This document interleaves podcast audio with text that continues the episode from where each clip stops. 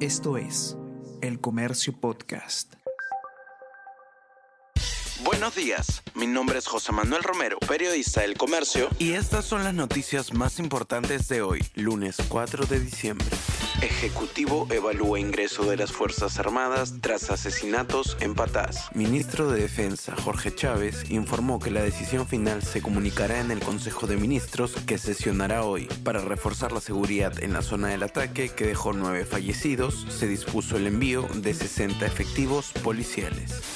Círculo cercano a Patricia Benavides era el entorno de su hermana. Ocho funcionarios del Ministerio Público que integran el círculo de confianza de la fiscal de la Nación, Patricia Benavides, formaron parte del entorno de su hermana, la jueza Ruth Benavides, quien fue presidenta de la Corte Superior del Callao entre el 2019 y 2020, tras conocerse el caso de los cuellos blancos del puerto.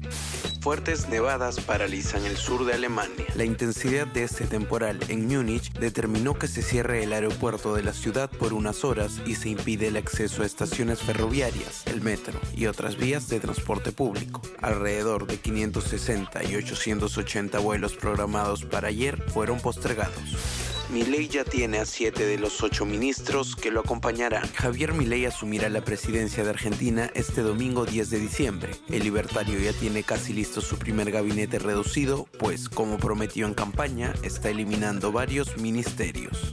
Alianza Lima pagará la operación a la rodilla del polémico Cueva. Tras anunciar la salida del 10, el club íntimo aún debe cumplir con la operación y parte de la rehabilitación del volante a sus 32 años. Cueva llegó no solo para generar fútbol, también para obtener ingresos, pero pasó desapercibido.